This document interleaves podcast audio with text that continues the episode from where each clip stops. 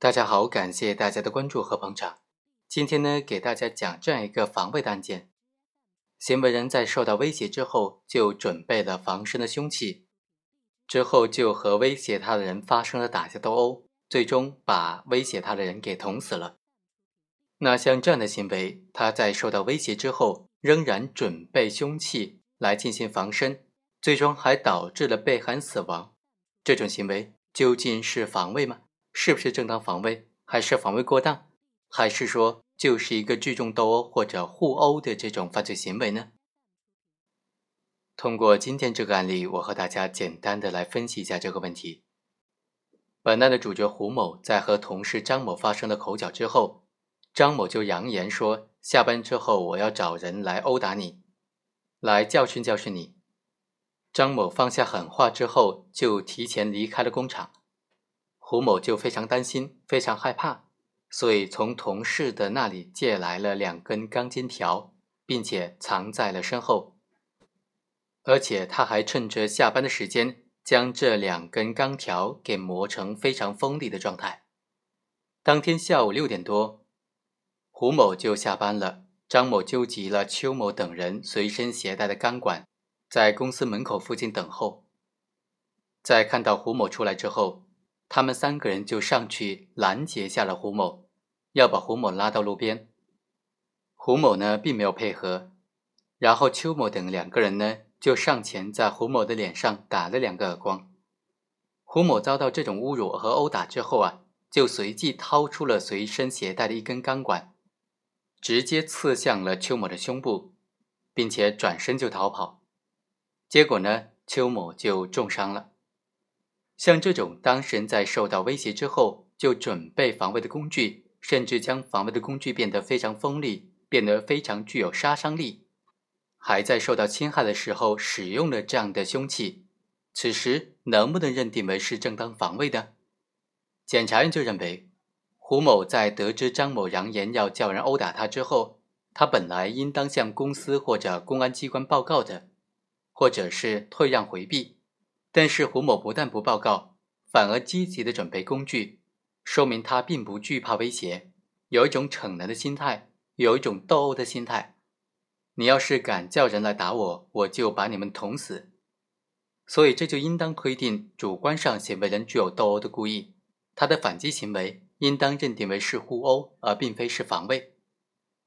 我们认为啊，公安机关的这个推断显然是失之妥当的。首先。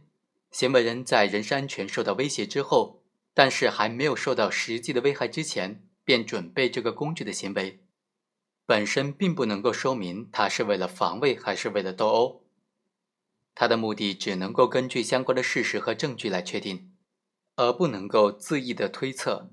本案当中，胡某称说他准备工具是为了防卫，如果张某不叫人打他，他是绝对不会主动的动手打人的。而且事实也表明，胡某在得知张某扬言下班之后要叫人殴打他之后，他并没有纠集他人准备和张某一伙人进行斗殴，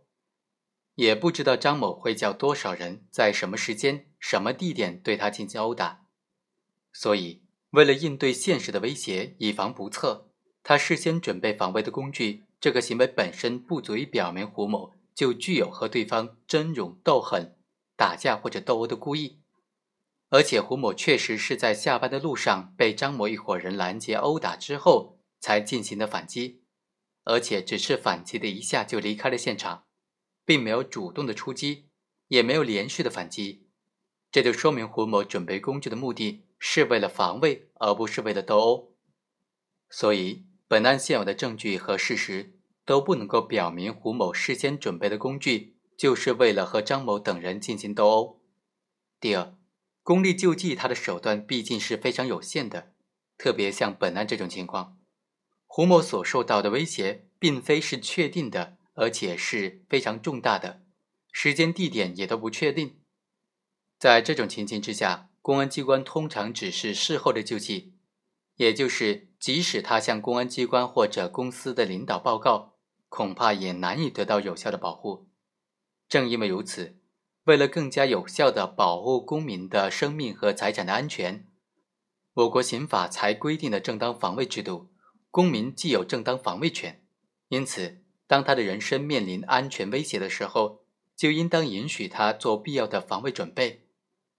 本案抗诉机关认为，当一个人的人身安全面临威胁的时候，只能够报告单位的领导或者公安机关，不能够做防卫的准备。出门的时候也只能够是徒手空拳，受到不法侵害的时候呢，也只能够是呼救或者是逃跑。只有在呼救或者逃跑无效的时候，才能够就地取材，夺取对方的工具进行防卫。这种观点显然是有悖常理的，不利于公民合法权利的保护，也和正当防卫的立法精神是相互违背的。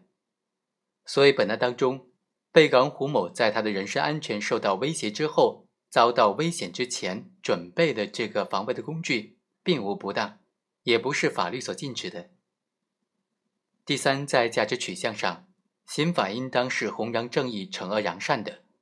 胡某他是从外地来到厦门打工的人，为人一贯忠厚老实，当面临人身安全威胁的时候，势单力孤，处于弱势的不利地位。张某扬言要找人来殴打他，并且提前离开了工厂去纠集人手。邱某等人明知打人违法，仍然积极的充当帮凶，而且携带凶器。面对人多势众、气势汹汹的一方的恶意挑衅，事先准备防卫工具以防不测是自然的反应，对此不应当有过度的苛求和限制。所以，即使在本案当中，被告人胡某准备了钢筋条。是为了防卫还是进行斗殴难以界定的情况之下，也应当做出有利于胡某的推定，只有这样才符合惩恶扬善的刑法的本意。所以，我们认为，认定本案被告人胡某事先准备工具的目的是为了防卫，而并非进行斗殴，这是符合本案的事实和理由的，也是符合情理的。当然，应该指出的是，当公民受到人身威胁的时候。要尽可能的向单位的领导或者公安机关报案，通过组织手段来解决矛盾，防范危害。确实有必要做防卫的准备的时候，选择的防卫工具、防卫的准备方式要适当。要注意准备防卫行为，它本身不能够触犯法律的禁止性规定，比如说不能够非法的持有枪支来防身，不能够采用私设电网等等足以危害公共安全的行为来防盗防骗。来防止危险入侵，但是呢，是否有报告，是否事先准备防卫的工具，以及准备什么样的防卫工具，都是另外一个问题了，